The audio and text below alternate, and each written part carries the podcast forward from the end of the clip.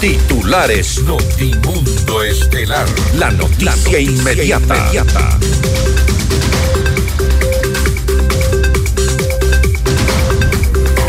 El Consejo de la Judicatura pide a la Corte Nacional de Justicia nombres de los conjueces que reemplazarán a cuatro magistrados que fueron cesados el pasado 2 de febrero.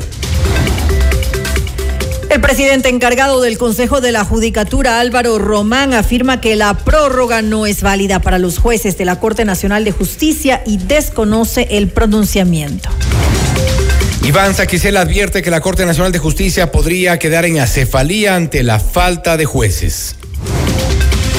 El gobierno asegura que la eliminación de los subsidios a los combustibles permitirá un ahorro de hasta 550 millones de dólares. Tras impasse diplomático, la canciller Gabriela Sommerfield se reúne con el embajador de Rusia en Ecuador. Perú anuncia una investigación inmediata del uso de un fusil peruano en el asesinato de Fernando Villavicencio. Ocho integrantes del grupo terrorista Los Choneros fueron detenidos en Guayaquil. Entre ellos están dos cabecillas y objetivos de alto valor para la policía. En Colombia detienen al noveno más buscado de Ecuador por el delito de violación. En el ámbito internacional, Nayib Bukele logra una significativa victoria en lo que, que lo mantendrá en la presidencia de El Salvador hasta el 2029. Asciende a 122 el número de fallecidos tras los devastadores incendios forestales en Chile. Con el auspicio de... El destino del ahorro lo decides tú. Mutualista Pichincha. Metropolitano. Tu vida es importante para mí. Programa de información apto para todo público. FM Mundo 98.1 presenta Notimundo Estelar. Noticias, entrevistas, análisis e información inmediata. Notimundo, la mejor forma de terminar la jornada bien informado. Conducción, Fausto Yepes y María del Carmen Álvarez. Dirección de noticias, María Fernanda Zavala. Dirección general, Cristian del Alcázar Ponce. Notimundo Estelar. Desde los estudios más modernos del país. Se mantiene la pugna entre el Consejo de la Judicatura y la Corte Nacional de Justicia mientras Iván Saquicela reclama que le extiendan la acción de personal como presidente de la Corte Nacional de Justicia. Desde el Consejo de la Judicatura dejan esta decisión en manos del Pleno. El riesgo es que la Corte quede en acefalía sin un presidente que la represente ante la falta de acuerdos y consensos dentro de la Corte e incluso con el Consejo de la Judicatura. El enredo judicial continúa en nuestro país y este será uno de los temas a tratar hoy en Notimundo Estelar. Amigos, bienvenidos. Les saluda Fausto Yepes y junto a María del Carmen Álvarez les contamos lo más destacado en las noticias de estas últimas horas. María del Carmen, buenas tardes. Muy buenas tardes, eh, Fausto y amigos. Como siempre, gracias por acompañarnos en este inicio de semana. Estamos lunes 5 de febrero. Revisemos enseguida nuestra agenda de entrevistas para hoy. Conversaremos con el doctor Germánico Maya, él es expresidente del Consejo de la Judicatura. Con él hablaremos acerca de la crisis por la cual atraviesa la función judicial en nuestro país. Estaremos en diálogo también con Christopher Ulloa, corresponsal de CNN en Valparaíso, Chile, para hablar sobre la tragedia en Chile. Incendios forestales dejan muerte y destrucción. Y con el ingeniero Enrique Pita, vicepresidente del Consejo Nacional Electoral, hablaremos acerca de la planificación para las elecciones del 2025 y este anuncio que ha sorprendido acerca de que los asambleístas aumentarían a 151. Para nuestra audiencia en Cuenca, recuerden que Notimundo es retransmitido por Radio Antena 190.5 FM. Puede seguir el detalle de las noticias y nuestras entrevistas en redes sociales y a través de nuestras plataformas. En X estamos como arroba Notimundo en Facebook como Notimundo, en YouTube en FM Mundo Live. Puede descargar nuestra aplicación en Google, en la App Store y Google Play. Encuéntrenos como FM Mundo 98.1. Somos la radio de las noticias. Bienvenidos. Le mantenemos al día. Ahora, las noticias.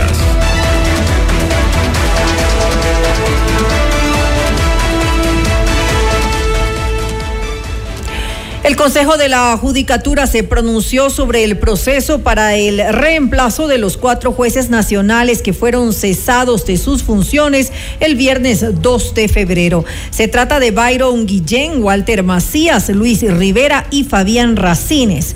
El presidente encargado de la entidad, Álvaro Román, habló acerca del tema.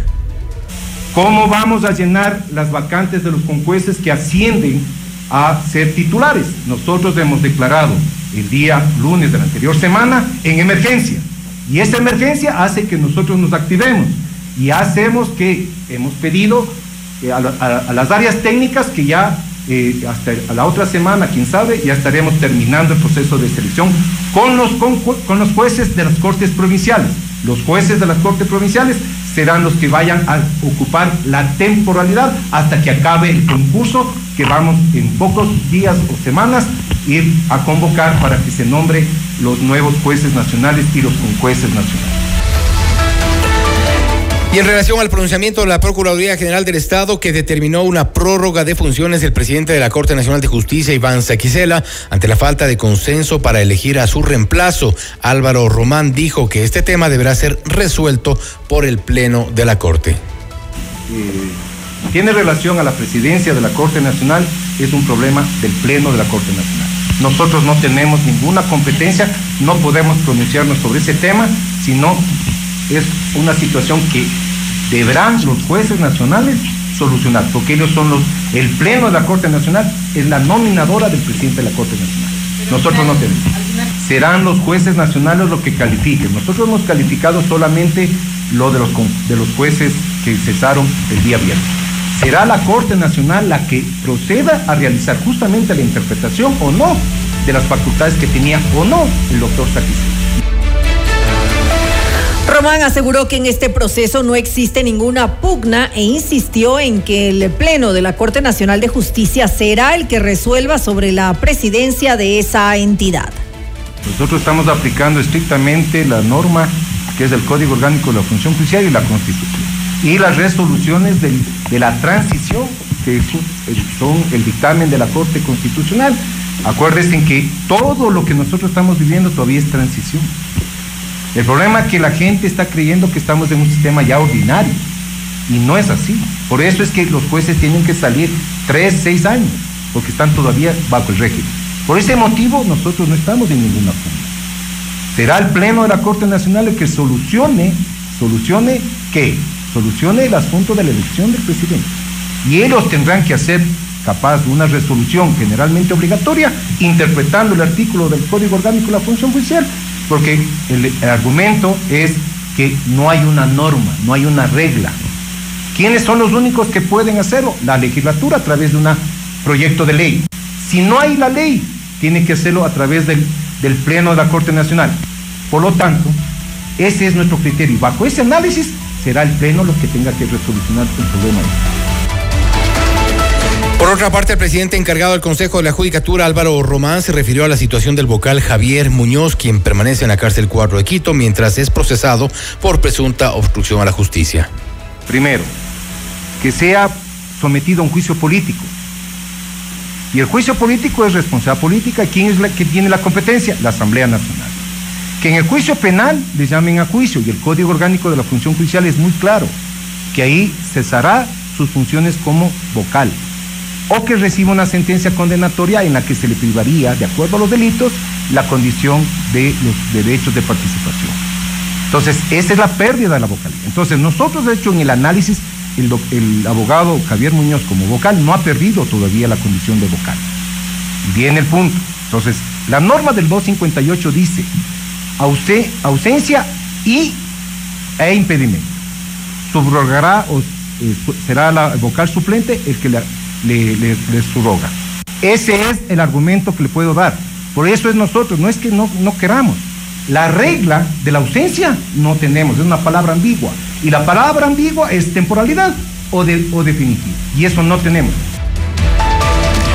El presidente de la Corte Nacional de Justicia, Iván Saquicela, solicitó al Consejo de la Judicatura que se extienda la acción de personal de su cargo como presidente de la entidad, pese a que este 5 de febrero tenían que concluir sus funciones. Dijo que si no se acoge su pedido, sería una intromisión de la Judicatura al Pleno de la Corte. clara y expresa, he pedido al Consejo de la Judicatura que se me extienda la acción de personal como presidente. ¿Por qué? Porque si yo soy el presidente en funciones y hay un respaldo de la ley y de la Procuraduría General del Estado que es obligatorio y vinculante, no podría el Consejo de la Judicatura no emitir una acción de personal. Y si es que no lo, si es que no lo, lo emite, un omite entonces significaría que estaría diciendo que no existe presidente de la Corte. Y al decir que no hay presidente de la Corte, me estaría desconociendo. Y no lo puede hacer, conforme ha dicho el propio doctor Álvaro Román. De modo tal que yo espero la acción de personal. Y si no hubiera, sería una clara intromisión del Consejo de la Judicatura en el Pleno de la Corte Nacional de Justicia del Ecuador Saquicela advirtió que este alto tribunal está atravesando una situación delicada y compleja. La situación de la Corte Nacional de Justicia es grave. Yo diría que estamos frente a una situación de una posible crisis o acefalía de la institución. Es algo que incluso probablemente algunos funcionarios de la función judicial no se percatan. Y yo les voy a hacer mirar estos respectos. Primero, quiero hacer notar de que ninguno de estos problemas habría si es que la Corte Nacional de Justicia estaría integrada, eh, como debe ser, con 21 jueces y jueces. Si es que eso sucedería, no habría problema alguno. ¿Cuál es el problema? El problema es que por más de tres años no estamos debidamente integrados. Tres jueces de la Corte Nacional de Justicia solicitaron a Iván Saquicela que convoque este 5 de febrero a una sesión extraordinaria del Pleno para abordar la sucesión de la presidencia del Alto Tribunal. En oficio remitido a Saquicela y firmado por el presidente de la Sala de lo Contencioso y Tributario, Gustavo Durango, así como por los jueces nacionales Rosana Morales y José Swing, se habla de la importancia de abordar el delicado asunto para la función judicial y para Ecuador. La solicitud de los magistrados ocurre después de que ni en la sesión del 26 de enero ni en la convocatoria del 1 de febrero llegaron a un consenso para elegir al titular de la Corte Nacional de Justicia. Más información, el Pleno de la Asamblea Nacional tiene previsto tratar desde las 9 y 30 de este martes 6 de febrero el segundo debate del proyecto de ley orgánica para enfrentar el conflicto armado interno calificado como urgente en materia económica. La normativa propone subir el IVA del 12 al 15%, lo que ha generado el rechazo de las bancadas de la Revolución Ciudadana y el Partido Social Cristiano. Ambos bloques han presentado informes de minoría en la Comisión de Desarrollo Económico, la cual estuvo a cargo del tratamiento de este proyecto. Los documentos del correísmo y del Partido Social Cristiano Cristiano plantean un impuesto fijo para los grandes contribuyentes, otro para la banca y otro más para el impuesto a salida de divisas. Se necesitan 70 votos para ratificar este proyecto. La Asociación de Bancos Privados, Asobanca, denunció un trato discriminatorio en el análisis de mecanismos para financiar la lucha emprendida por el gobierno contra el crimen organizado. Apuntaron que los temas de seguridad y el combate al terrorismo convocan a todos los ecuatorianos a unirse y apoyar al Estado. Y aunque los bancos dicen estar dispuestos a apoyar esa lucha, rechazan que en el proyecto de reforma tributaria que se discute en la Asamblea Nacional se plantee una contribución al sector productivo en general. A la banca se le pretende dar un trato distinto y discriminatorio, dice la asociación en un comunicado en el que agrega que no pueden aceptar que se le quiera cargar sobre sus hombros el peso de lo que debe ser una contribución constituida bajo principios de proporcionalidad racional y equidad entre los diversos sectores empresariales y no bajo criterios políticos de odio y discriminación. En Notimundo al Día, Mónica Heller, presidenta de la Cámara de Comercio de Quito, reconoció que si bien el incremento de impuestos no es la solución para cubrir el déficit fiscal en el país, se convierte en una medida necesaria para financiar el conflicto armado interno e incluso proteger la dolarización. Agregó que todos los sectores deben poner el hombro para este efecto. Es castigador el impuesto planteado. Es decir, el mensaje de fondo es que si a usted le va bien, si usted ha tenido éxito, entonces le vamos a castigar y le vamos a sancionar y le vamos a penalizar con un impuesto y con un lenguaje que es nocivo y que obedece más bien al resentimiento y no a la proactividad. Con un tema adicional, y es que cualquier impuesto muy seguramente generará incremento en los costos de créditos que todos los ecuatorianos necesitamos. Entonces hay que tener mucho cuidado de entender que no es solo un mal mensaje y que además es disuasivo de la inversión tanto nacional y extranjero, que probablemente generará fuga de capitales, pero que también nos costará a todos los ecuatorianos. Usted está escuchando Notimundo Periodismo objetivo, responsable y equitativo.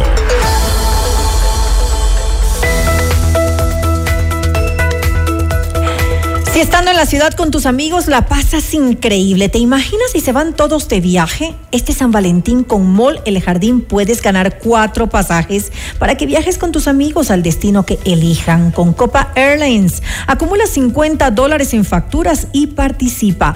Un momento de compras en Mall El Jardín los puedes llevar a donde quieran.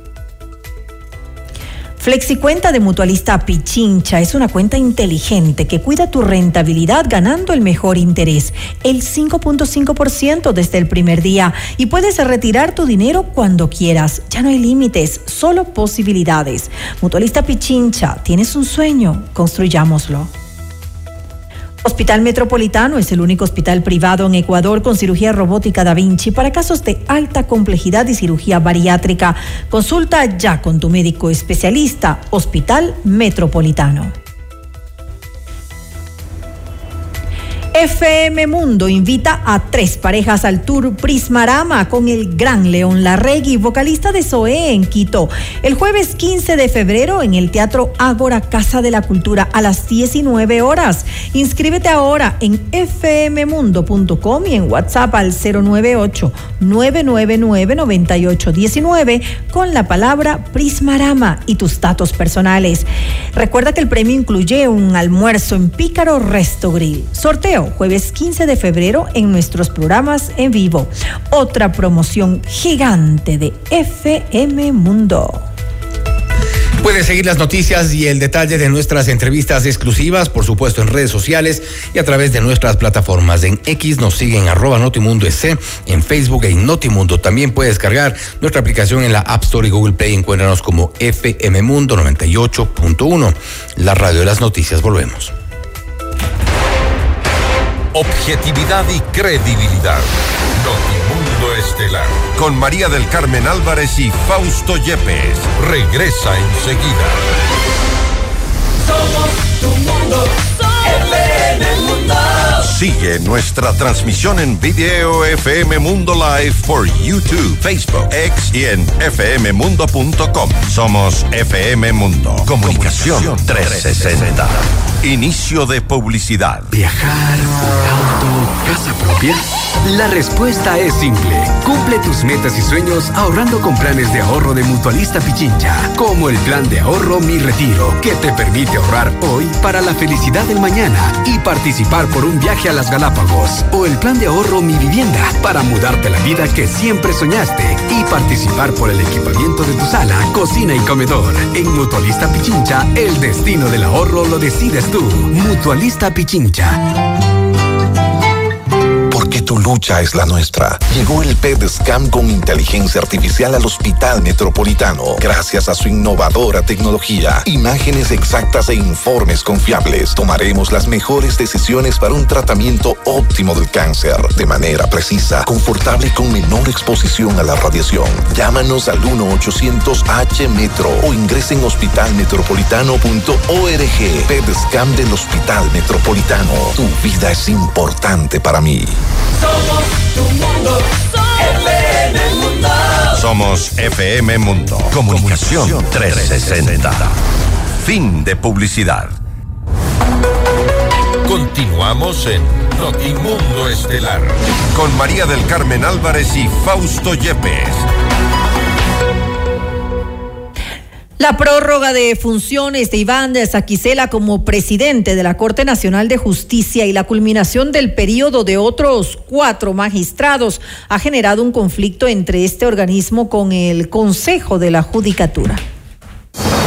Esta es la entrevista de Fausto Yepes, hoy con... El contacto hasta ahora es con el doctor Germánico Maya, expresidente del Consejo de la Judicatura, para hablar sobre la función judicial en crisis. Una crisis que ha sido ya en este punto innegable y de la cual no sabemos por dónde será la salida. Doctor Maya, gracias por estar con nosotros. Fausto Yepes le saluda, bienvenido. Muy buenas noches, Fausto. Mi saludo a la ciudadanía. Gracias por esta entrevista. Estoy a sus órdenes. Doctor Maya, hay una pugna que es evidente entre el Consejo de la Judicatura y la Corte Nacional de Justicia y aparentemente no hay una salida de corto plazo. La, el presidente del Consejo de la, de la Judicatura ha dicho hoy que deberá ser el Pleno de la Corte el que resuelva sobre quién será de aquí en más eh, su presidente hasta ser legalmente reemplazado. Me refiero a una eh, a funciones eh, de, encargo. Pero eh, Iván Saquicela se mantiene en el pronunciamiento del procurador. Sí, yo coincido con la posición que ha adoptado el señor presidente del Consejo de la Judicatura. En efecto, para este tipo de dignidades no existen las prórrogas, mucho menos las autoprórrogas. Como yo me había pronunciado en alguna entrevista anterior que tuvo la bondad de hacerme, yo le había manifestado que existen resoluciones de la Corte que establecen cómo tiene que actuar cuando se dan situaciones como la que estamos viviendo. Y es penoso ver que se quieren omitir el cumplimiento de estas resoluciones con el propósito de eh, aferrarse a un cargo yo creo que hace mal el doctor Saquicela. Está poniendo una cortina negra sobre su gestión que no me parece lo más eh, prudente y lo más adecuado si lo que se trata es precisamente de eh, cuidar la institucionalidad del sistema judicial, más aún en estos momentos de la, de la crisis de seguridad que pasamos en el país. Ahora bien, doctor Maya, bajo la, la reflexión del doctor Álvaro Román, el presidente de la, del Consejo de la Judicatura, en este momento y tal como hemos visto hoy, estamos precisamente el, el día en el que se um, termina sus funciones Iván Saquicela. ¿La Corte quedaría en cefalía? Bueno, yo creo que el día de mañana la Corte tiene que autoconvocarse y entre los jueces que están eh, o son titulares, eh, designar a quien debe subrogar o reemplazar al señor doctor Saquicela hasta que conformada la Corte Nacional eh, con más, es decir, con el número de 21 que señala la Constitución, pues procedan a hacer elección por los periodos que se establecen dentro de la Constitución. Pero hoy por hoy tenemos ya únicamente 11 jueces titulares. Claro, solamente hay 11 jueces titulares y entonces no podría darse sino una, un encargo a la, a la persona que entre ellos decidan. Repito, existen resoluciones eh, que determinan cómo tendrían que proceder, pero igualmente el Pleno podría dictar otra resolución en la que, variando aquella a la que me refiero, pues designar a otra persona de entre los jueces. Existen algunos y con muchos méritos para hacerlo, de suerte que debe procederse así. Hablaba el doctor Román de una posible oscuridad en la ley, de eh, lo que solemos decir como un vacío legal en el cual ha caído la Corte Nacional de Justicia frente a la falta de consenso, la, no se ha podido concretar la elección por un lado, por otro lado, hoy por hoy no tenemos, no hay el quórum reglamentario para poder eh, dar una, dar adelante, dar paso a una, a una elección. Eh, y en este caso, ¿Debería ser entonces el Pleno el mismo que resuelva sobre esta oscuridad en la, en, la norma, sobre este vacío? Es que en tratándose precisamente de un vacío o de hacer un verdadero estudio de las normas legales que existen sobre el tema, únicamente le corresponde al propio Pleno el resolver y el dilucidar, llegar a una solución y que finalmente pues salga humo blanco y se elija a un presidente. No cabe por ningún concepto someterse como en forma verdaderamente, quiero decir, criticable, arbitraria. El señor doctor Saquicela eh, concurrió ante, ante, el eh, Procurador General de la Nación. Él no tiene ninguna facultad, no puede arrogarse una función que nadie le, nadie le ha otorgado para eh, satisfacer un pedido efectuado por quien no es el representante de la función judicial. Mal podría entonces el procurador dilucidar un concepto o un eh, criterio respecto a una supuesta oscuridad de la ley. Repito, el único organismo llamado a solucionar es el propio Pleno. La pregunta es, ¿quién, eh, cómo interpretar esto de la autoconvocatoria. ¿Quién va a tomar la iniciativa? ¿En qué momento se reúnen, se juntan y deciden todos los jueces llegar al Pleno de la Corte Nacional de Justicia, tomando en cuenta que de plano al menos tenemos nueve jueces que en su momento respaldaron a Iván Saquicela? Eventualmente podrían no ir a la, a la, a la sesión y podría complicarse aún más la situación de la Corte. Desde luego, pero yo creo que aquí es un sentimiento, lo que debe primar es un sentimiento de responsabilidad, de ética judicial, de mostrarle al país de qué está hecho cada uno de los jueces. Si en ellos prima más el interés, el compadrazgo, o en su defecto prima más el cumplimiento de la sagrada labor que se le ha encargado por parte de quien le designa. Esto es la ciudadanía, nosotros, todos y cada uno de quienes eh, confiamos en ellos la administración de justicia. Nos deben. Y ahora mostrar de qué están hechos, repito, si están hechos para cumplir una sagrada labor o para simple y llanamente beneficiarse de los cargos. ¿Y usted qué cree realmente de esta Corte Nacional de Justicia? Porque hemos visto actuaciones eh, al menos cuestionables y, por parte de varios jueces. Ya vimos también eh, en algunos casos destituciones, sesiones, eh, ciertas alineaciones con, con sectores políticos. ¿Usted cree que hay un, sentido eh, realmente ético en los jueces? En muchos de ellos pienso que sí. ¿Y cree, que, son, ¿y cree que en la mayoría? Pensaría que sí. Yo pensaría que sí. Le voy a decir una cosa, Fausto. Los judiciales, quienes han tenido de una carrera judicial, tienen una mística especial de servicio. Pero aquellos que entraron por designaciones de sus padrinos políticos son aquellos que ahora quieren quedarse a como de lugar en las funciones. Son aquellos que quieren perpetuarse, son aquellos que quieren hacer de eh, lo que debería ser un servicio público, un servicio para ellos. De suerte que, vea, yo, a nombre de los judiciales, a nombre del ciudadano común, de los abogados que litigamos, yo sí les hago un formal pedido de que depongan esas posiciones egoístas, antipatrias, y le demuestren a la ciudadanía que merecen estar en las funciones que ostento. Para usted entonces la única salida en este momento para la Corte Nacional de Justicia es que se autoconvoquen, que lleguen a esta sesión y entre todos, no solo entre los titulares, puedan decidir eh, a quién encargan esta presidencia, porque eh, solo los titulares no van a poder hacerlo.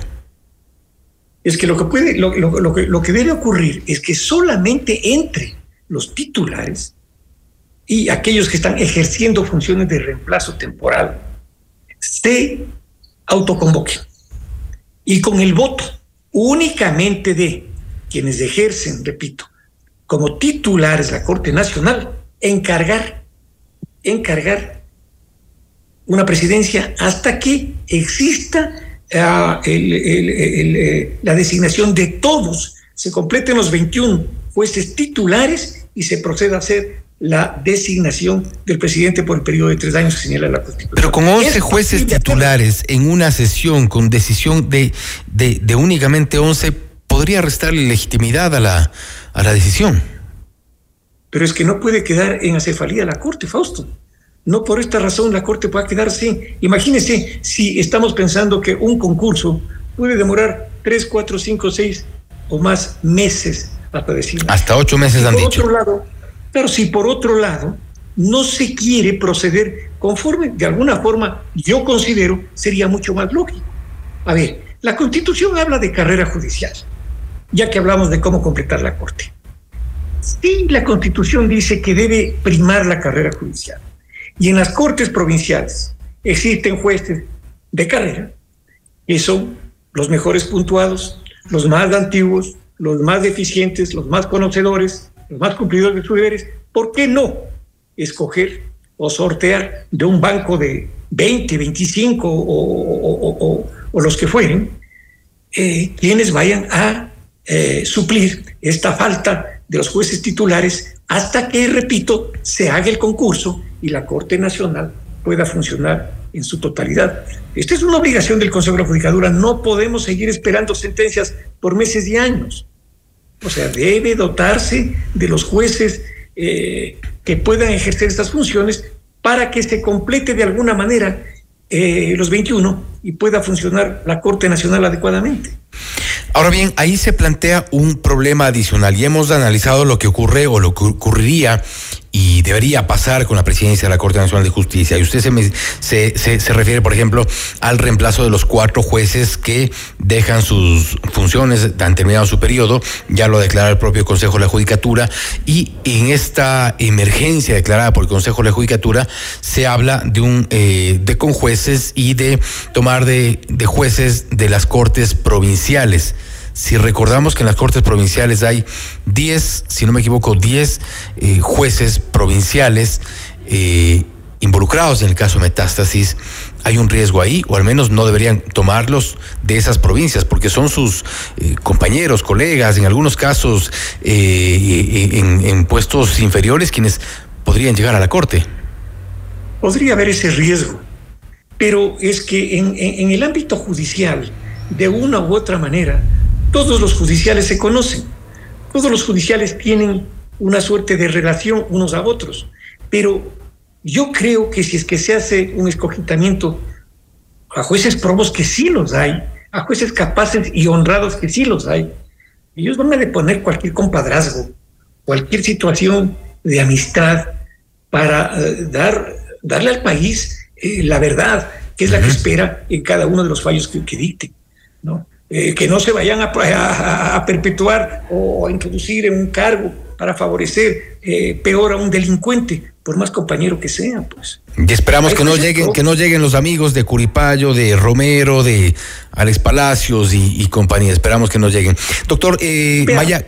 Solo para concluir, le, le, le digo una cosa. Aún, aún, ya se demostró hace poco, hace pocos eh, días, eh, en un concurso se filtran, hay el riesgo de, que siempre se filtren eh, estos jueces solapadamente puestos por los políticos y aún por la delincuencia y el narcotráfico. Pero para eso están las vedurías. Por eso es que yo he insistido que deben participar en estos concursos los colegios profesionales haciendo vedurías, las, la, las universidades a través de los decanos de jurisprudencia, eh, es que solamente así vamos a purificar los concursos, porque dejarle al Consejo de la Judicatura que haga solamente él estos concursos y que por ahí se organicen ad hoc eh, eh, vedurías sería caer otra vez en el mismo fracasado concurso como este que acaba y esperamos, de, de, de, anularse. Esperamos no volver a caer en este tipo de problemas. Doctor Maya, le agradecemos por haber estado con nosotros. Se nos quedó nada más en el aire lo de Javier Muñoz, pero en otro momento le vamos a, a, a preguntar algo que es realmente impresentable. Sigue cobrando su sueldo. Doctor, doctor Maya, nuevamente gracias. A usted muchas gracias, Fausto. Buenas noches a la ciudadanía. Gracias, que va a ser así el doctor Germán Comaya, expresidente del Consejo de la Judicatura, hablando sobre la crisis en la función judicial. Esto es Notimundo Estelar, siempre bien informados. Usted está escuchando Notimundo. Periodismo objetivo, responsable y equitativo.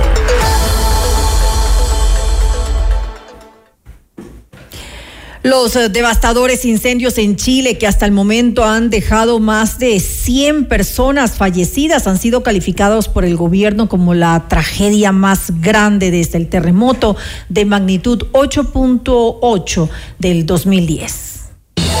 Vamos más allá de la noticia. Notimundo Estelar en FM Mundo con María del Carmen Álvarez. Nos acompaña a esta hora Christopher Ulloa, él es corresponsal de CNN en Valparaíso. Christopher, muy buenas tardes y gracias por acompañarnos. Te saluda María del Carmen Álvarez. Hola María del Carmen, ¿cómo estás? Claro, tú ya lo estabas mencionando, es la tragedia más grande que ha enlutado a Chile desde el terremoto del año 2010. Hasta ahora, el último reporte del Servicio Médico Legal ya ha confirmado 122 personas fallecidas, mientras que las autoridades también estiman que hay al menos 300 personas que permanecen desaparecidas. Acá, el escenario donde yo me encuentro en la localidad de Quilpué, una de las zonas más afectadas de la región de Valparaíso, es bastante desolador. Las familias lo han perdido todo, solamente se han quedado con lo opuesto. Las casas están totalmente destruidas, tiradas en el piso, hay vehículos quemados completamente por todas partes que la gente está tratando de limpiar lo que quedó de sus hogares con lo que tienen puesto, con palas, con chuzos, con escobas.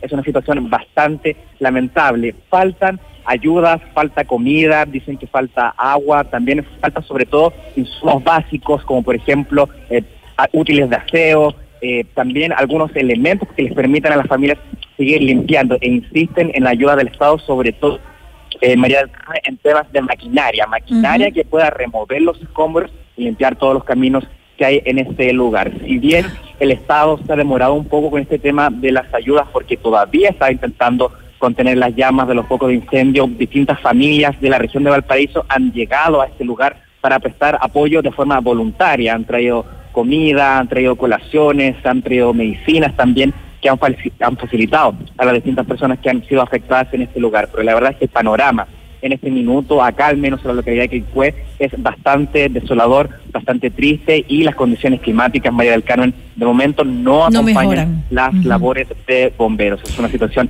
bastante crítica. Christopher, ¿cómo entender por qué es tan alto el número eh, de fallecidos? Hace pensar de, cierta forma que tal vez eh, falló algo en el proceso de evacuación, ¿podría ser?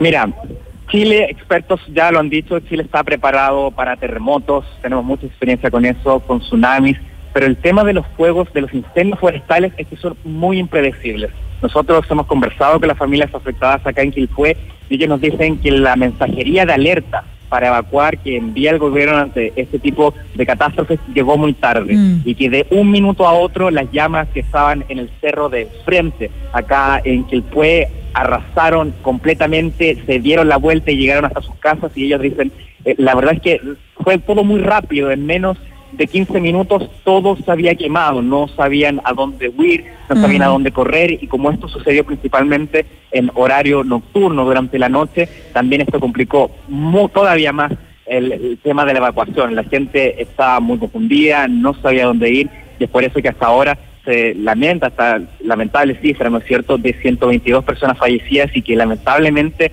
María del Carmen, el gobierno ya lo ha dicho, es un número que va a continuar subiendo, puesto que el mm. Servicio Médico Legal todavía está intentando identificar eh, cuerpos a través de exámenes de ADN de las distintas familias que han sido víctimas en este lugar y es por eso que ese número va a seguir aumentando. Ahora, ¿cuál es el origen de los incendios? Eh, se ha eh, también eh, puesto sobre la mesa la posibilidad de que hayan sido provocados, pero para eso obviamente hay que realizar las investigaciones necesarias. Christopher, ¿hay alguna novedad con respecto a esto? Sí, la verdad es que al menos desde bomberos, desde las autoridades también lo han dicho, estos incendios forestales no surgen de la nada, todo esto tiene un factor humano, eh, hay una intencionalidad y también los mismos vecinos acá del sector han denunciado a través de Carabineros de Chile que han divisado a distintas personas provocando estos incendios de manera intencional. ¿Cuál es el motivo de estas personas? La verdad es que se desconoce porque de momento la Fiscalía y el Ministerio Público continúan investigando, no hay personas detenidas todavía respecto a esta situación y es algo la verdad que es bastante lamentable, sobre todo durante las noches, durante el toque de queda. Está acá activo en la región de Valparaíso, las familias denuncian que hay personas que no son del sector, que vienen hasta acá, que vienen con combustibles, con líquidos acelerantes y que tratan de iniciar nuevos focos de incendio. Es algo que realmente no se entiende, eh, no hay una explicación lógica para esto y lamentablemente de momento el Ministerio Público continúa realizando las investigaciones de forma paralela, así como las otras autoridades siguen intentando contener los focos de incendio acá en la región de Valparaíso. Es lamentable, algo que eh, obviamente ha ocasionado la muerte de tantas personas, eh, increíble, realmente no, no, se, no se puede entender los motivos que tienen estas personas. Ahora, eh, Christopher, cuéntanos eh, cuántas, em, cuántos incendios siguen activos al momento, porque es algo que conocemos que personal del cuerpo de bomberos sigue luchando contra las llamas, contra el fuego, para intentar pues sofocar estos incendios, pero que aún no, no lo logran en su totalidad. Eh, exactamente, esto es algo, María del Carmen, que cambia minuto a minuto, es algo que continúa en desarrollo, hasta hace unos instantes. Había de 160 incendios a nivel nacional, pero como ya te decía, bomberos logra contener un foco de incendio, pero inmediatamente minutos después, un par de kilómetros más allá, surge un nuevo foco, un nuevo incendio y producto de las condiciones del viento, de la ola de calor también que está afectando a nuestro país, se complejiza todo. Se complejiza la labor de bomberos, se complejiza la labor de las autoridades y por cierto que es mucho más difícil contener las llamas. Aquí los expertos también dicen, la ola de calor por sí sola no genera los incendios, pero sí ayuda a que estos se mantengan y dificultan la labor de los bomberos. Ya ahora, con estimaciones de las autoridades, hay más de 10.000 hectáreas que han sido totalmente consumidas por las llamas y aquí al menos en, en la localidad de Pompeya específicamente en fue en medio de los autos quemados, en medio de los escombros, en medio de lo que quedó de las viviendas. Aún así, María del Carmen, hay banderas chilenas mm. que se elevan, que en este minuto yo estoy mirando y que están flameando el mm. viento. Algunas Con esperanza también, claro. Exactamente, como un mensaje de esperanza. Las familias víctimas acá están mostrando sus banderas, la sondean al viento, como un mensaje esperanzador. Nosotros hemos conversado con algunas personas y nos dicen, bueno, los chilenos estamos acostumbrados de cierta manera a este tipo de catástrofes, hay que saber levantarse de nuevo y la verdad es que no queda de otra. De momento las familias siguen limpiando los escombros, siguen solicitando ayuda del Estado, especialmente con el tema de las maquinarias, porque eso es lo que más surge. Para limpiar, para sacar todos los escombros de los cerros, es necesario maquinaria Christopher, debemos finalizar esta entrevista. Sabemos que no tienes mucho tiempo. Eh, sin embargo, eh, te consulto eh, finalmente sé que lo más importante, sin lugar a dudas, es el, tema humano, el, la, la, pérdida de, valiosísimas vidas humanas. Sin embargo, también el tema económico va a afectar, obviamente, pues va a tener un impacto importante en Chile. ¿Hay alguna estimación, alguna evaluación? de los daños que se haya registrado hasta el momento? De momento, una cifra concreta, María del Carmen, no, porque mm. esto es algo que sigue en desarrollo. Mientras nosotros estamos conversando ahora, se siguen desarrollando incendios, se siguen quemando bosques, se siguen quemando hectáreas. Por lo tanto, el daño, los resultados de este daño final, solamente lo vamos a conocer cuando ya toda esta situación logre ser contenida. Pero ya es predecible que esto va a afectar terriblemente la economía de esta localidad. El Jardín Botánico, por ejemplo, de Viña del Mar, un atractivo turístico muy importante acá en la región, resultó totalmente quemado. Cuatro personas que eh, trabajaban en ese lugar lamentablemente fallecieron, se perdió mucha flora, mucha fauna también, especies endémicas de este lugar que no estaban en ningún otro lado, se perdieron completamente. Por tanto, eso también va a implicar un costo, va a implicar un costo para el gobierno, pero al menos como ya lo ha dicho el presidente Gabriel Boric, en este minuto los esfuerzos y los recursos del gobierno están puestos en contener las llamas, en extinguir los focos de incendio y en evacuar a las personas. Después de esa fase va a venir la etapa de reconstrucción, van a venir ayudas por parte del gobierno, pero ahora al menos el foco, los esfuerzos están puestos en contener las llamas.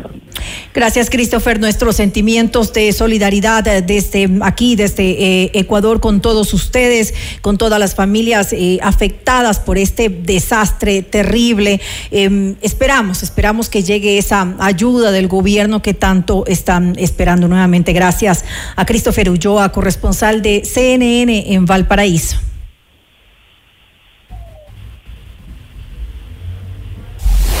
Noticias, entrevistas, análisis e información inmediata. Notimundo Estelar regresa, enseguida. Somos tu mundo. mundo. Mira nuestros mejores contenidos. Suscríbete gratis a nuestro canal de YouTube FM Mundo Live. Somos FM Mundo. Comunicación 360. Inicio de publicidad. ¿Vas a acompañar a tu novia de shopping? Mole el Jardín te plantea tres momentos para que lo pases increíble. Uno, mientras ella compra, anda al patio de comidas por una hamburguesa. Aprovecha que nadie va a pedirte las papitas. Mm. Dos, pasa por la barbería y sorpréndela con un cambio de look. Tres, no hace falta que sea su aniversario. Cómprale un regalo. Mole el Jardín. Muchos momentos en un solo lugar. Mole el Jardín. Esta semana, la gira récord de ventas en todo el mundo llega a Ecuador. Dante Gebel, Presidente Tour. Buenas noches, gente. Te vas a sorprender. Una noche para reír, conmoverte y emocionarte. Te llegará al corazón. Quito, 8 de febrero, 19 horas. Teatro Nacional Casa de la Cultura. Últimas entradas a la venta en ticketshow.com.es. Río Centro, Mole Jardín, Paseo San Francisco y El Recreo. Con tarjetas Produbanco. 10 meses sin intereses. Auspician Pícaro Resto Grill y Aseguradora del Sur. Dante Gebel, presidente, te lo trae Top Shows. Somos tu mundo. FM Mundo. Somos FM Mundo. Comunicación 360. Fin de publicidad. Como cada mañana, toda la vida, te espero en el gran musical. Música, noticias, entrevistas y opinión. Los temas de mayor interés en el programa número uno de las mañanas en el Ecuador. Les espero de lunes a viernes de 9 a 12 con la comunicación positiva de siempre por FM Mundo. Somos Comunicación 360. El gran musical con Cristian del Alcázar Ponce. Continuamos en Notimundo Estelar con María del Carmen Álvarez y Fausto Yepes. Le mantenemos al día. Ahora, las noticias.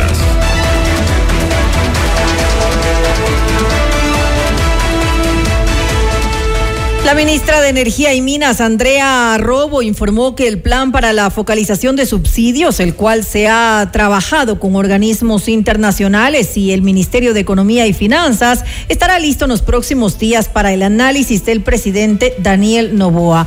Robo dijo que se espera un ahorro de entre 450 y 550 millones de dólares. Hay ciertos sectores que requieren una eliminación con un esquema de compensación, porque la idea no es afectar eh, o distorsionar el mercado y, especialmente el sector productivo del país. Este esquema es el que lo venimos trabajando con finanzas, también con el apoyo multilateral. Hemos tenido asesoría del BID, también del PNUD también, y eh, esto es lo que vamos a hablar esta semana con el presidente. El sector camaronero ya fue eliminado el subsidio y con ellos, eh, en una manera, la, compensación se va enfocada en electrificar este sector. Eh, con respecto al sector pesquero, sí se está hablando eh, de, una, de un manejo mejor de los subsidios que ellos tienen y igual con una perspectiva de focalización. el sector eléctrico, si bien es cierto, vivimos una grave crisis que afectó y, que impulsó, incrementó el uso del, del diésel, ahora el enfoque tiene que ser distinto. ¿Cómo se manejan esos subsidios? Mientras tanto, Ana Cristina Avilés, viceministra del Ministerio de Economía y Finanzas, detalló la fecha en la que se iniciará la focalización de subsidios a las gasolinas Extra y Ecopaís. Completo el gas licuado de petróleo, el GLP y además el diésel. Por el momento, eh, el, el, presidente ha anunciado que se va a iniciar con una focalización en las gasolinas eh, y de este sentido es la, la, la, gasolina extra y la, y la Ecopaís. Entonces, este será eh, nuestra, nuestra primera fase en términos del estudio de focalización y pues justamente el presidente ya ha dado una, una línea de base que será para el segundo trimestre, inicios del segundo trimestre, pues empezaría con este mecanismo. Estamos trabajando con el resto de instancias del Estado específicas, sectoriales, en el sector de energía, en el sector de transporte, justamente para estructurar el mejor mecanismo de focalización con las líneas que el presidente nos ha otorgado. Vamos con otra información. Luego de un impasse diplomático, la canciller Gabriela Sommerfield se reunió con el embajador de Rusia en Ecuador, Vladimir Sprinchan. El encuentro se da después de que ese país rechazara la decisión de Ecuador de traspasar material bélico a Estados Unidos, que fue calificado como chatarra por el presidente Daniel Novoa y con el cual se conseguiría equipamiento moderno valorado en 200 millones de dólares para el combate contra el crimen organizado. Sommerfield aseguró que con Rusia existe una diversificada agenda bilateral y que se mantienen abiertos al diálogo. La Agencia de Regulación y Control Fitosanitario y Zoosanitario Agrocalidad respondió a las sanciones impuestas por el gobierno de Rusia en contra de cinco exportadoras de banano del Ecuador por la supuesta presencia de un insecto. En un comunicado, la entidad aseguró que la mosca jorobada no es una plaga agrícola del banano y no ataca ni afecta a los cultivos, como sostiene el Servicio Federal de Control Veterinario de Moscú y por lo cual retiró certificaciones a las exportadoras ecuatorianas. Añadió que Ecuador registra más de 84 mil envíos de la fruta a todo el mundo mundo, 7 millones de toneladas exportadas a 76 destinos y que a la fecha no se ha recibido ninguna notificación similar de otros países. Agrocalidad agregó que de los 13 mil envíos de bananos realizados a Rusia, únicamente el 0.3% han sido notificados con presencia de este insecto, lo cual no representa un riesgo para ese país. La Embajada de Estados Unidos en Ecuador anunció que el subsecretario de Estado de la Oficina de Asuntos Antinarcóticos y Aplicación de la Ley, Todd Robinson, visitará Ecuador del 7 al 9 de febrero. Esto con el fin de destacar el compromiso inquebrantable de Estados Unidos en la lucha contra la delincuencia organizada transnacional y los narcóticos ilícitos, según indicó la Casa Diplomática en un comunicado. La ministra de Gobierno, Mónica Palencia, se refirió a la fuga de Adolfo Macías Villamar, alias Fito, y líder de la organización terrorista Los Choneros, de la cárcel regional de Guayaquil. Ante la Comisión de Participación Ciudadana de la Asamblea Nacional, Palencia reiteró que no conocía de las intenciones de alias Fito y evitó dar detalles de cómo habría evadido la seguridad de la cárcel regional. Usted conocía de la fuga de Quito, por su, de Fito. Por supuesto que no conocía de la fuga de Fito no me correspondía conocer. No, creo que nadie que haya tenido la más mínima certeza o duda hubiera descuidado. Creo que es un gobierno de buena fe. No creo que nadie tuviera certeza de la fuga de Fito. Y no lo conocía, porque yo no haya sabido que Fito pretendía fugarse. Yo creo que nadie sabía que pretendía fugarse específicamente Fito. Lo que yo sabía es que Fito, como lo sabía todo el Ecuador, logró salir de la roca y regresar al lugar donde quería estar. Y 17 millones de habitantes lo supieron. Todos lo sabíamos pero en, concreto la situación de una potencial fuga no lo sabía. Pero vamos a, recordar algo. Pero yo no hablemos de un pasado que no tiene que ver con la realidad que estamos viviendo ahora. Entiendo perfectamente su desesperación cuando me dice cómo lo trasladan y qué hizo la función judicial. Víctor Herrera, comandante de la policía de la zona 8, informó que entre los ocho detenidos en un operativo en el kilómetro 22 de la vía a la costa en Guayaquil están dos supuestos cabecillas del grupo terrorista Los Choneros, considerados como objetivos de alto valor. En un operativo realizado por la Policía Nacional por el eje investigativo, se detuvo a ocho personas de las ocho personas, cinco son hombres y tres son mujeres. Lo particular de este operativo es que dentro de los antecedentes que presentan los detenidos, tenemos a alias el comandante JB. De acuerdo al prontuario que presenta este delincuente, Estos habían estado ingresados en La Roca con fecha 4 de octubre del 2021 y fueron trasladados al pabellón de máxima seguridad en la regional. Las dos personas, alias comandante y alias Mocho, serían parte de la estructura de los choneros. Estos ciudadanos estarían o estuvieron liderando los pabellones dentro de la regional y habían salido en libertad a pesar de ser condenados los dos por asesinato en el 2022. Herrera agregó que estos sujetos, a pesar de haber sido detenidos por delitos como asesinato, fueron liberados por las autoridades judiciales y se refirió específicamente a uno de ellos. Dentro de las 24 horas y un accionar inmediato de la Policía Nacional, se logró la captura de este ciudadano venezolano, en cuyo poder se encontró la motocicleta, en cuyo poder se encontró la mochila de repartidor, inclusive se le encontró con los mismos zapatos y el mismo pantalón con que había realizado el asalto. Sin embargo, a pesar de haber presentado todos los indicios vinculantes al hecho, lastimosamente este delincuente no fue dado detención, sino le habían enviado únicamente detenido por ocho horas. Dentro de la investigación que realizó la Policía Nacional, este ciudadano es reincidente. Tiene una detención similar en agosto del 2023 por asalto y robo a un estudiante en el distrito de San Borondón.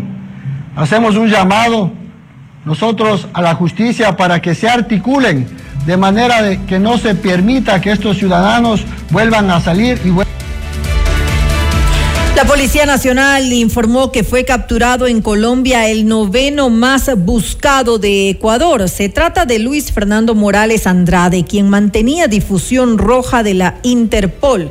Las autoridades de ambos países lograron su detención en el Valle del Cauca en medio de la operación Fénix 38. Morales era buscado por el delito de violación a una menor de edad. El crimen habría ocurrido en el año 2018 a través de amenazas de muerte a una niña a la que ultrajó, según la investigación de Fiscalía. Usted está escuchando Notimundo. Periodismo objetivo, responsable y equitativo.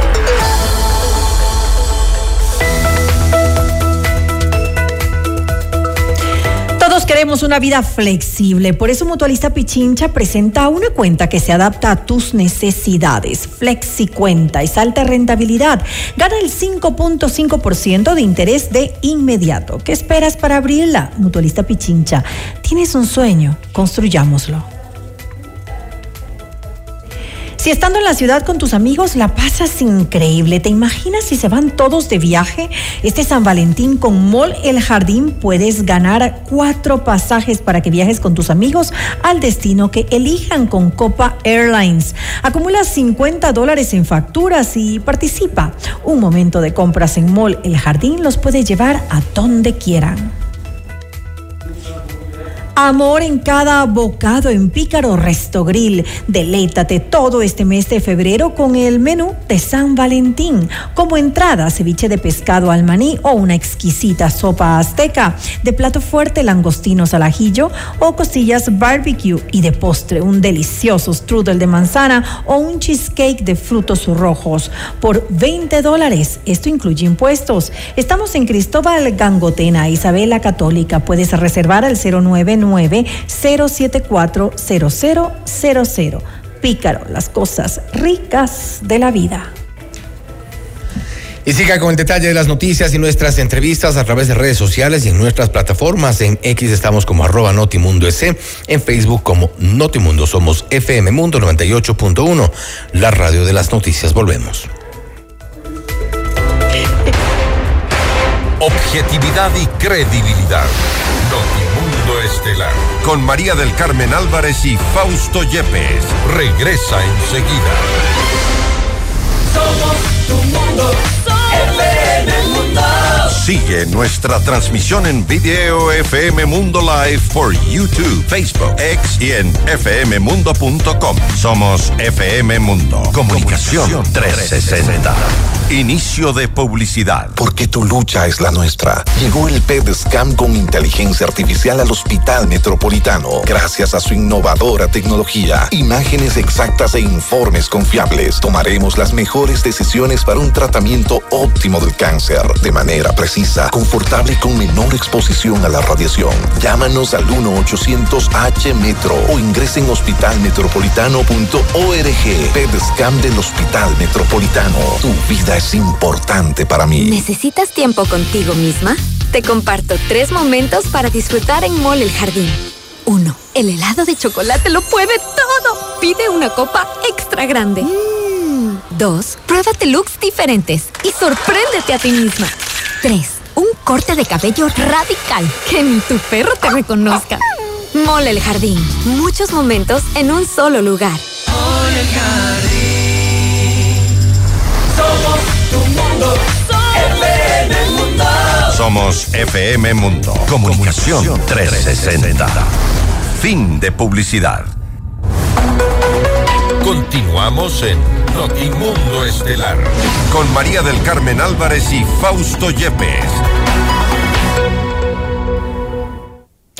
Ante los resultados del último censo poblacional, el vicepresidente del Consejo Nacional Electoral adelantó que para las elecciones del próximo 2025, la ciudadanía deberá elegir ya no 137 asambleístas, sino 151. La noticia requiere profundidad. En Notimundo están los protagonistas de la noticia. Hacemos contacto con el ingeniero Enrique Pita, vicepresidente del Consejo Nacional Electoral, para hablar sobre esta planificación de las elecciones 2025 y esto que ha dejado también asombrados a muchos asambleístas que se incrementarán en número a 151, 14 asambleístas adicionales como si no tuviéramos suficiente. Ingeniero Pita, gracias por estar con nosotros. Fausto Yepes le saluda, bienvenido. Hola Fausto, un gusto enorme saludarlo. Buenas tardes.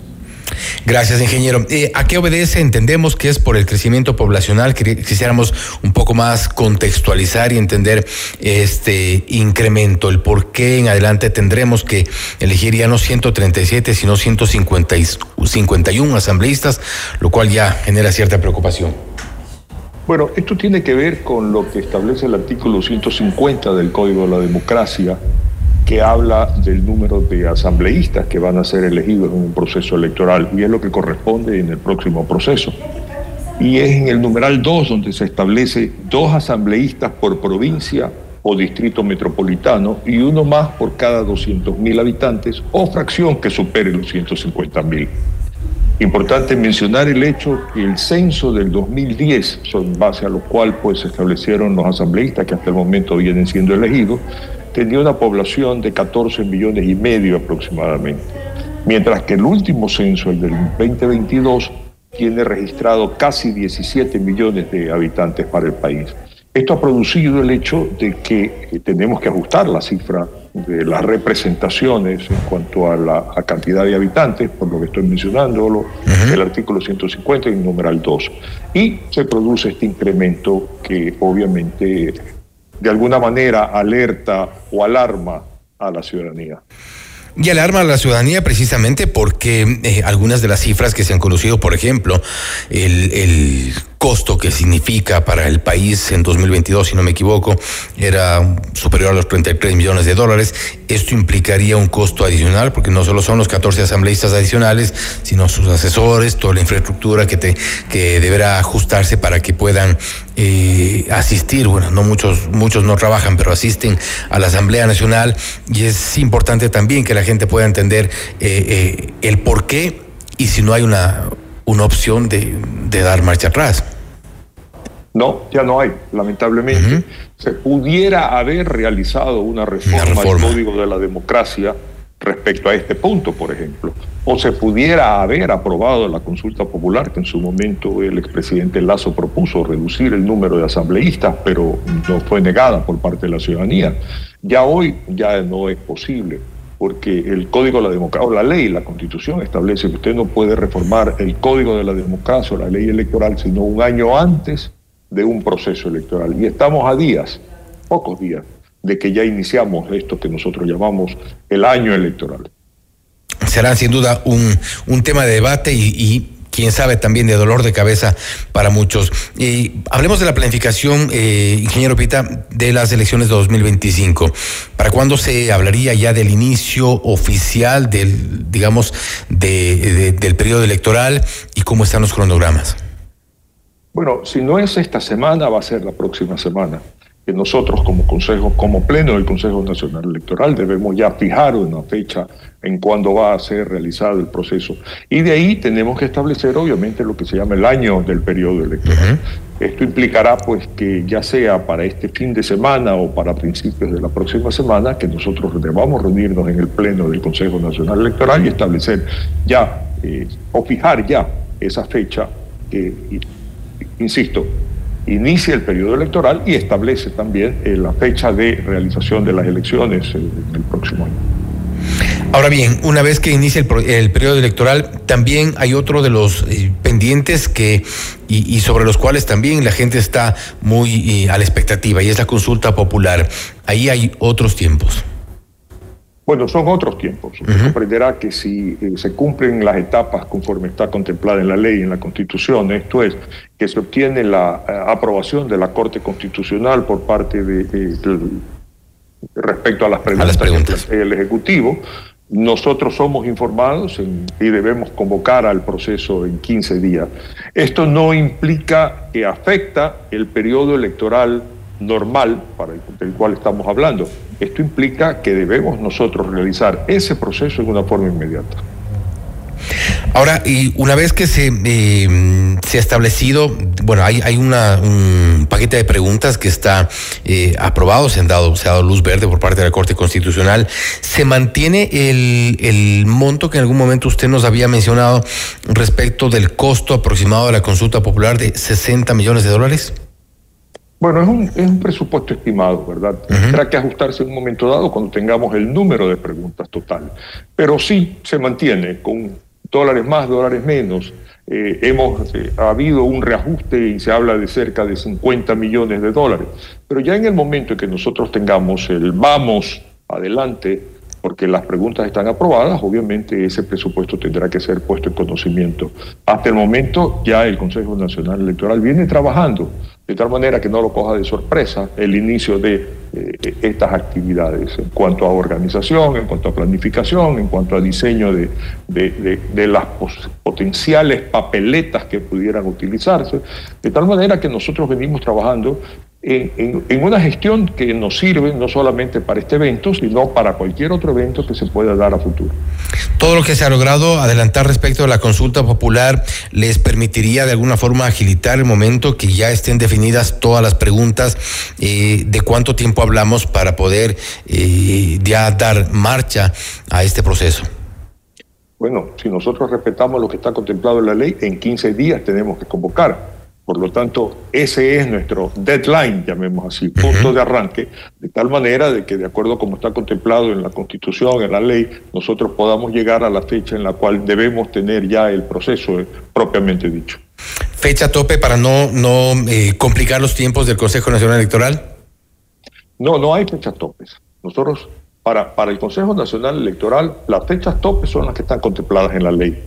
De tal manera de que, eh, por eso es que precisamente estamos conversando de gestiones que vamos adelantándonos para no tener sorpresas de última, de última hora. En cuanto a eh, la planificación, presupuestos, eh, y, y, claro, la experiencia es fundamental. Yo, yo quiero resaltar en esto, la experiencia es fundamental.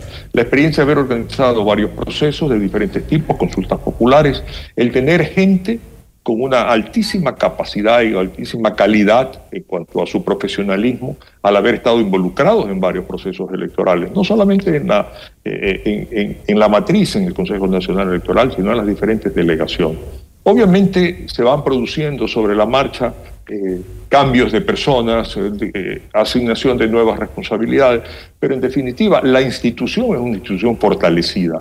Y yo quiero resaltar el hecho de que tenemos la experiencia, hemos dado buenos resultados, independiente de los cuestionamientos que siempre se dan, pero que no han podido demostrar en absoluto la falta de idoneidad, falta de transparencia, falta de eficiencia por parte del Consejo Nacional Electoral. Pero los cuestionamientos han habido, ¿qué experiencia les deja? Eh, por un lado los cuestionamientos, por otro lado las críticas o algunos errores que hubo en los, en los procesos anteriores. Si usted retira de la ecuación eh, lo que es el voto telemático, que lamentablemente sufrió eh, unas circunstancias que, debieron o pudieron haber sido controladas por quienes tuvieron la responsabilidad de llevar adelante este proceso. Y también tengo que referirme interna y externamente, tenemos que revisar de alguna manera para que no vuelva a suceder una circunstancia como esta.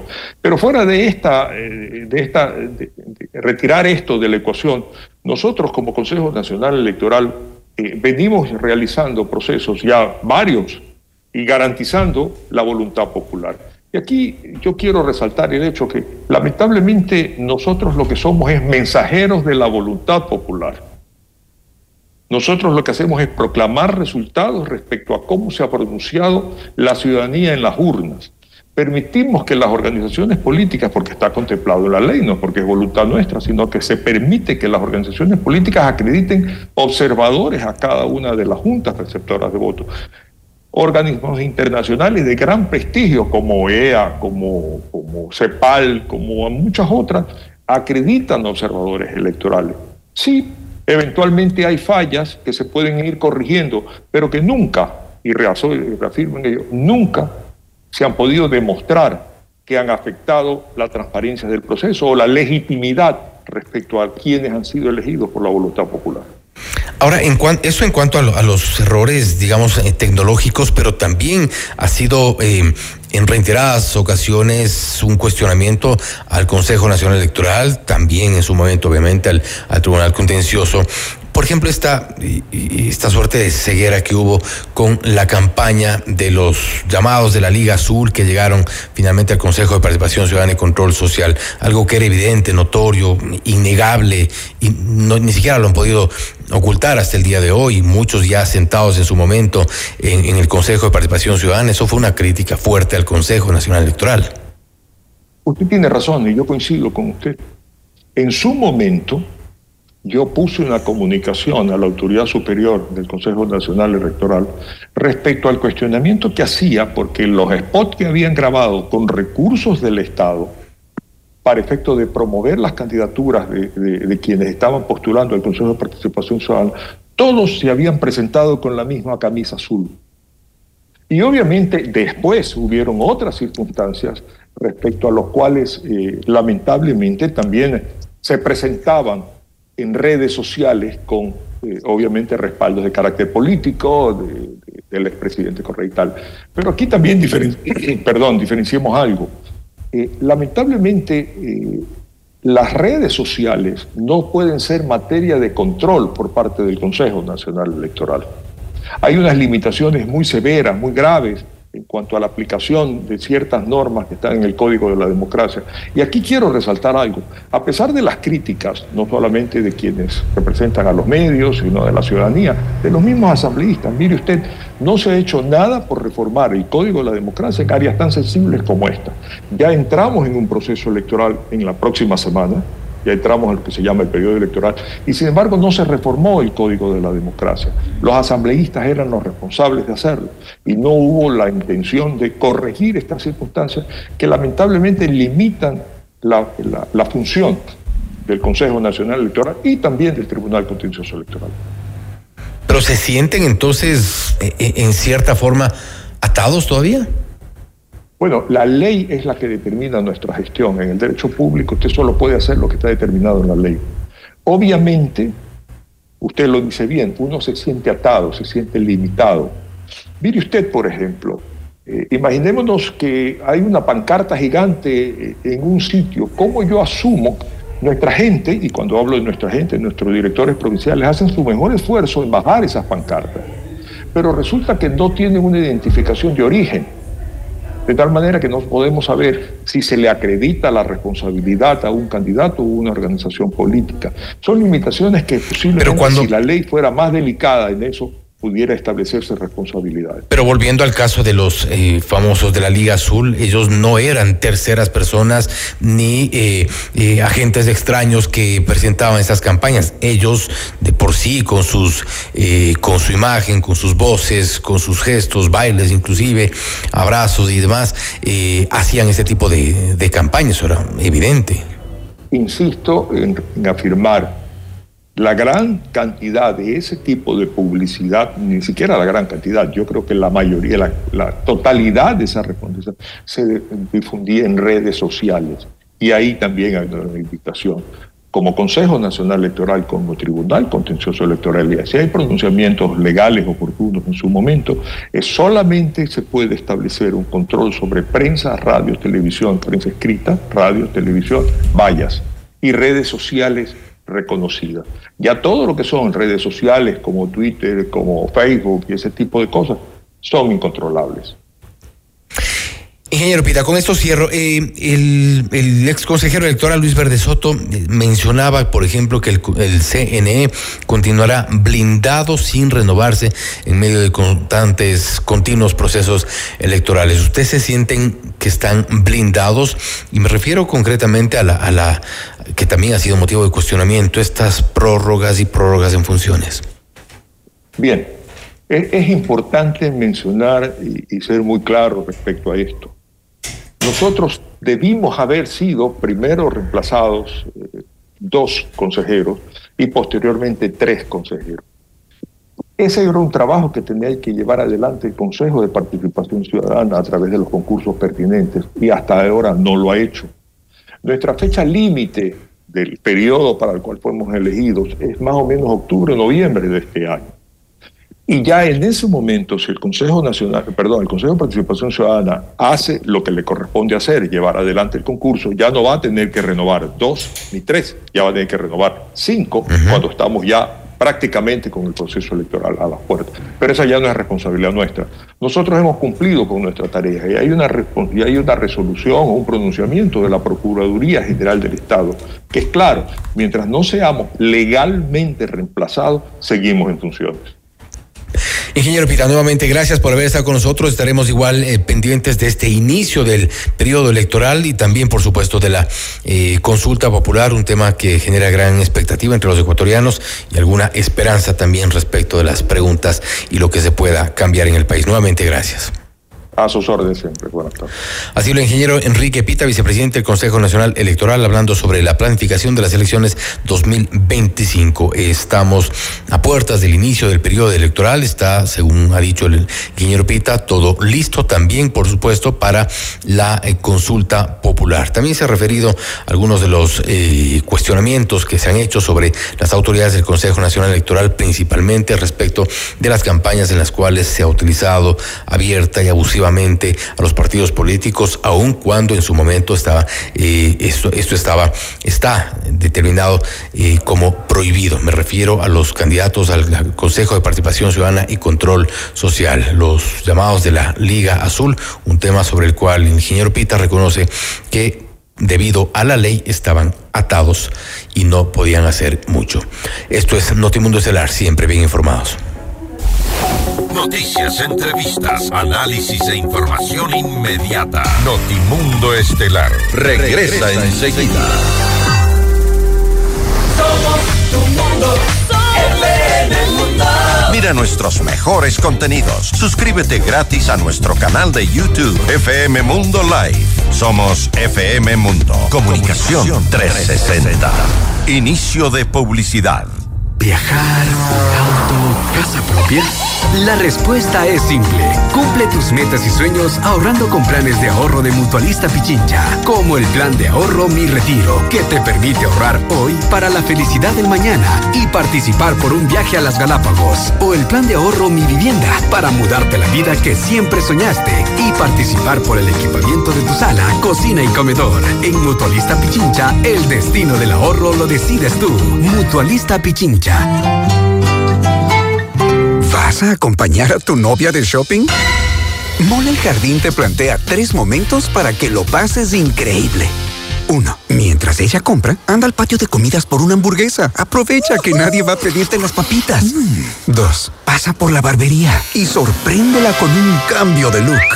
Tres, no hace falta que sea su aniversario. Cómprale un regalo. Mole el Jardín. Muchos momentos en un solo lugar.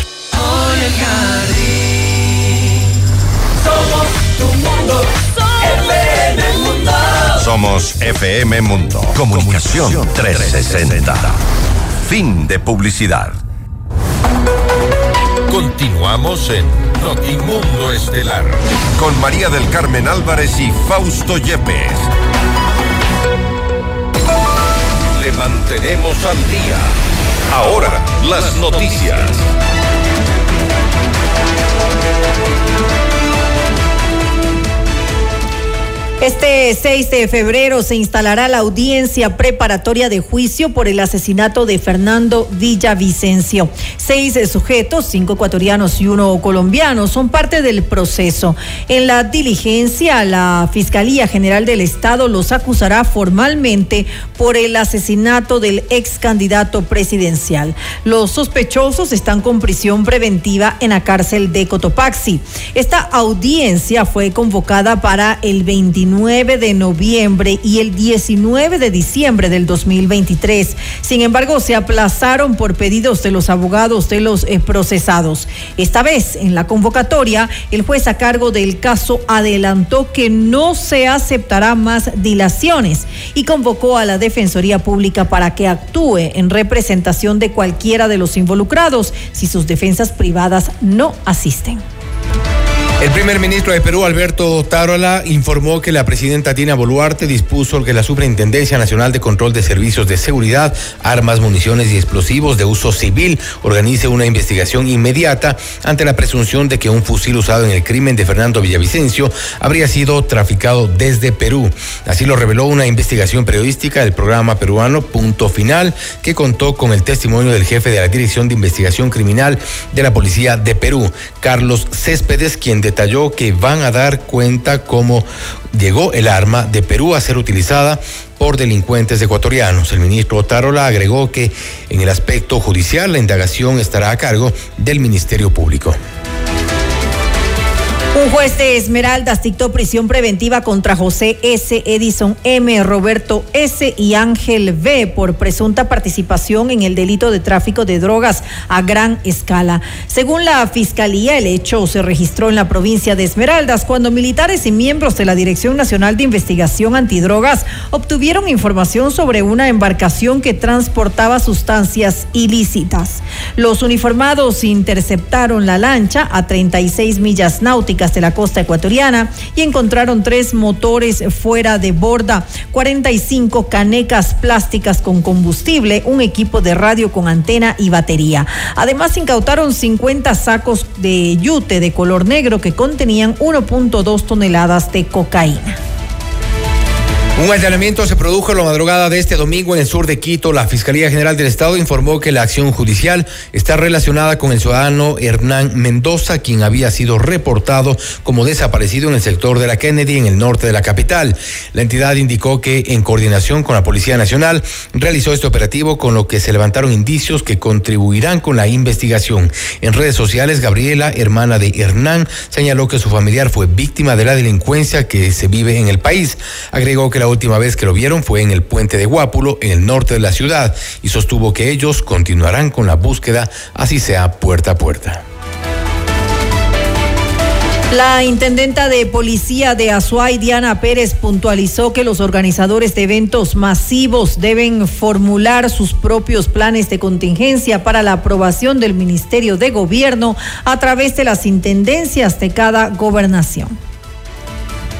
Estén presentados toda la documentación por parte de cada uno de los promotores de los eventos, en este caso de alcaldías, datos parroquiales eh, y todo a nivel de la SUAI, se, se revisarán los documentos que estén constando todos los requisitos, previo también el documento que se ha solicitado por parte del Ministerio de Gobierno, como es el plan de seguridad ejecutivo, con eso nosotros una vez verificado, Intendencia otorgará los permisos. En caso de no presentar la documentación que se está solicitando por parte del Ministerio de Gobierno. La Intendencia no permitirá y en haber eventos que no cuenten con el plan de contingencia, estos serán suspendidos.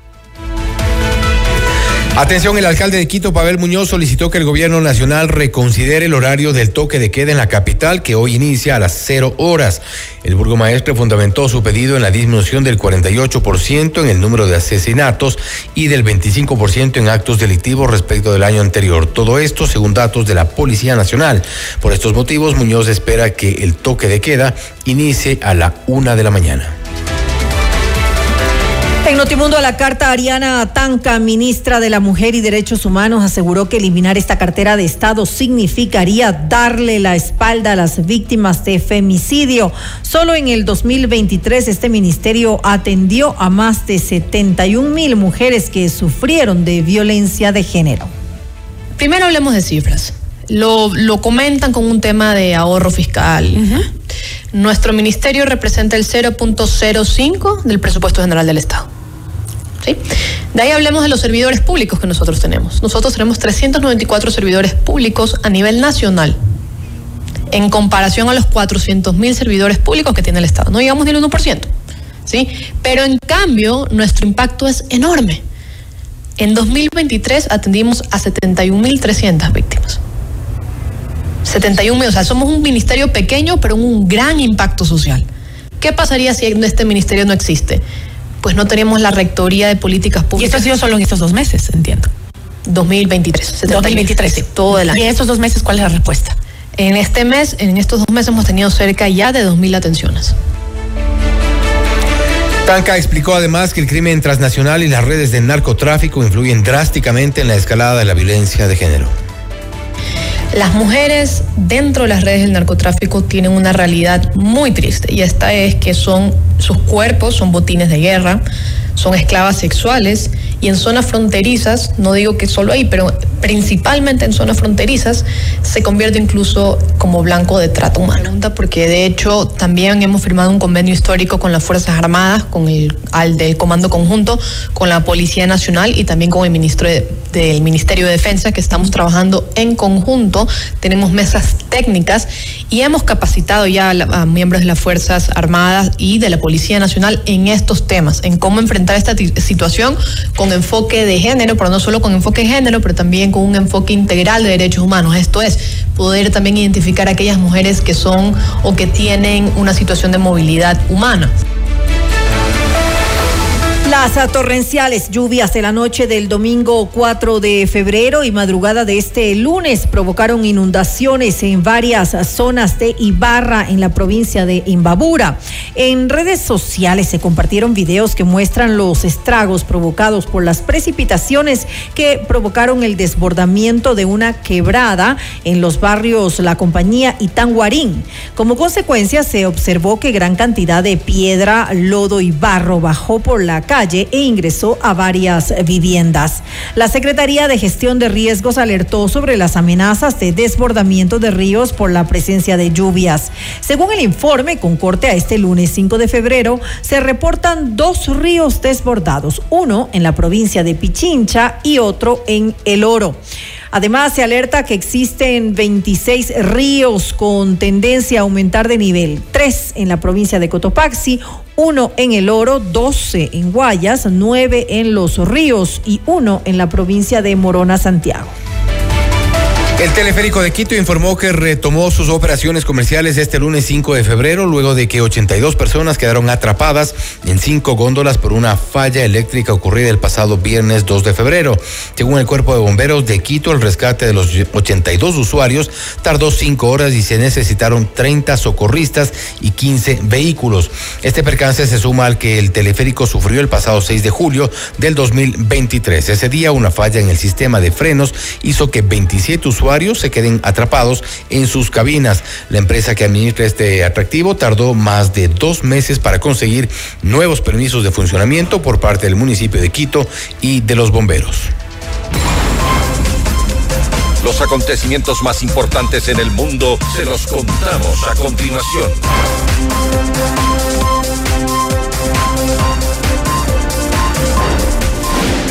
Nayib Bukele logró un significativo triunfo en las elecciones presidenciales de El Salvador.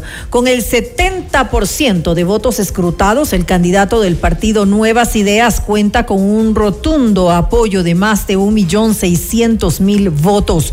Luego de que se conocieran los primeros resultados la noche del domingo, Bukele dijo que el porcentaje con el que ganó es el más alto de toda la historia de ese país. Yo solo soy un político, solo soy un funcionario. Créanle al pueblo salvadoreño que se los está.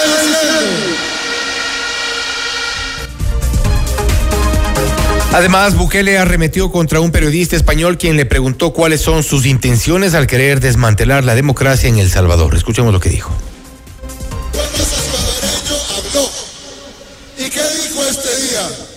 El pueblo salvadoreño dijo, queremos continuar el camino que llevamos.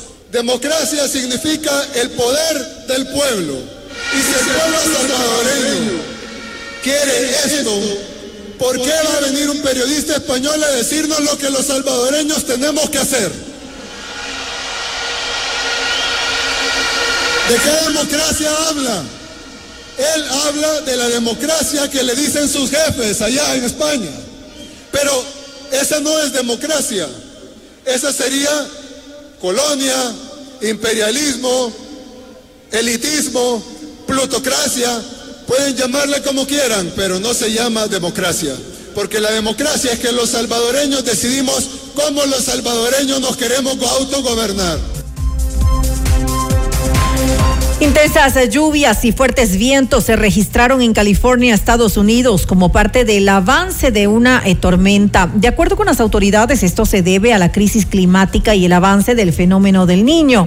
El gobierno señaló que las precipitaciones se incrementarán entre un 10 o un 40% en los próximos días por las condiciones climáticas adversas. Más de medio millón de personas no cuentan con electricidad, mientras que los condados de Orange y San Diego se mantienen en alerta por un posible temporal de ráfagas de viento que superarían los 72 kilómetros por hora. El primer mandatario de Argentina, Javier Milei, partió este lunes hacia Tel Aviv para iniciar con su segunda gira presidencial que incluye una visita a Israel, una audiencia con el Papa Francisco en el Vaticano y una reunión bilateral con la primera ministra de Italia, Giorgia Meloni. La comitiva que acompañará al jefe de Estado está compuesta por Karina Milei, su hermana y secretaria general de la presidencia, la canciller Diana Mondino y el rabino Axel Vanish, designado como embajador en Israel. Hasta aquí las noticias. Volvemos mañana con más de Notimundo Estelar. Gracias, como siempre, y que tengan una muy buena noche. Hasta mañana. FM Mundo 98.1 presentó Notimundo Estelar. Noticias, entrevistas, análisis e información inmediata. Notimundo, la mejor forma de terminar la jornada bien informado. Conducción, Fausto Yepes y María del Carmen Álvarez. Ingeniería de sonido, Mauro Olivo. Coordinación y redacción, Fernanda Utrera. Redacción y redes sociales, Daniel Ocaña. Esteban Cislema. Dirección de noticias, María Fernanda Zavala. Dirección general, Cristian del Alcázar Ponce. Notimundo Estelar. Se prohíbe la reproducción total o parcial de este programa sin previa autorización de FM Mundo. Notimundo Estelar, con el auspicio de... El destino del ahorro lo decides tú. Mutualista Pichincha. Hospital Metropolitano, tu vida es importante para mí.